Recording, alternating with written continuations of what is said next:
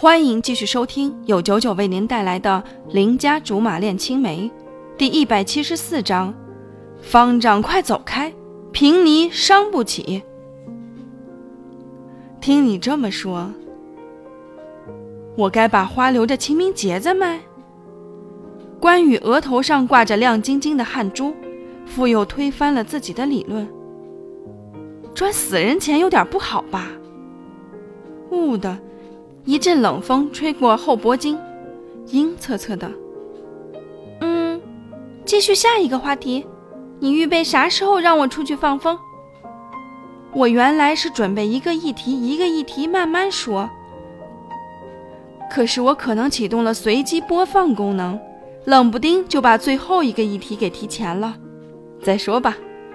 关羽明显是想糊里糊涂把这页翻过去，继续下一个话题。好的，那你预备啥时候让我上个网？面对着我的电脑，可惜网线被关羽和我爸联合收缴了。我现在开电脑顶多能玩个纸牌扫雷呀，那我还不如和关羽下象棋呢。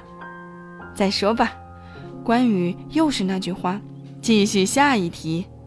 没了，我转过身子自己玩手指，都懒得理他。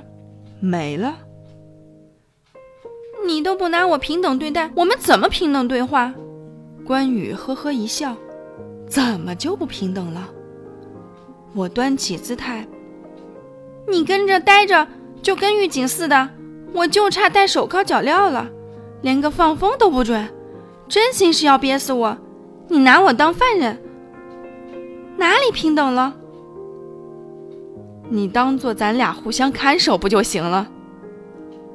我知道关羽是好意，可这话说前，您能稍微过过脑子吗？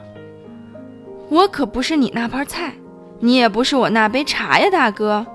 说的好像我们有奸情似的。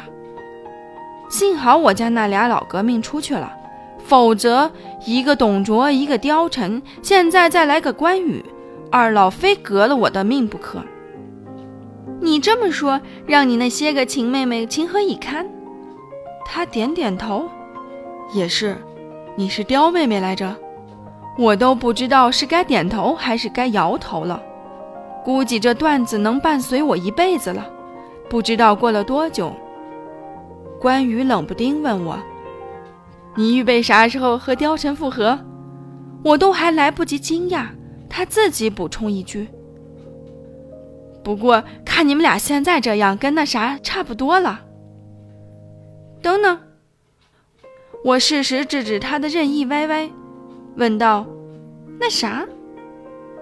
他贼兮兮的笑：“你说你都在人家那儿过夜了，说啥事儿没有，谁信啊？除非你是尼姑或者貂蝉是和尚。”于是，一个方丈快走开，平尼伤不起的念头在我脑海中萌生。尼玛，太毁三观了！我和貂蝉不是你想象的那样，我义正言辞地说：“人家和风贤好好的，我杀出去就是个第三者，多难听！”什么？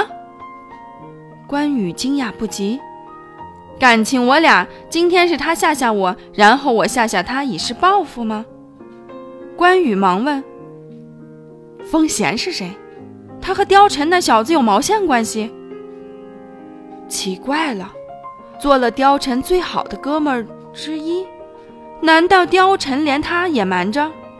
我狐疑地问：“你不知道貂蝉和风贤的一段情？”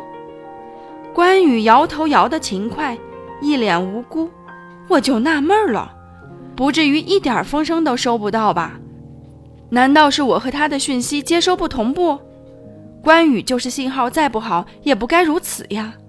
我把这段时间的事情都说了一遍，关羽跟听了惊天大笑话似的，先是呆了几秒，随即笑得人仰马翻。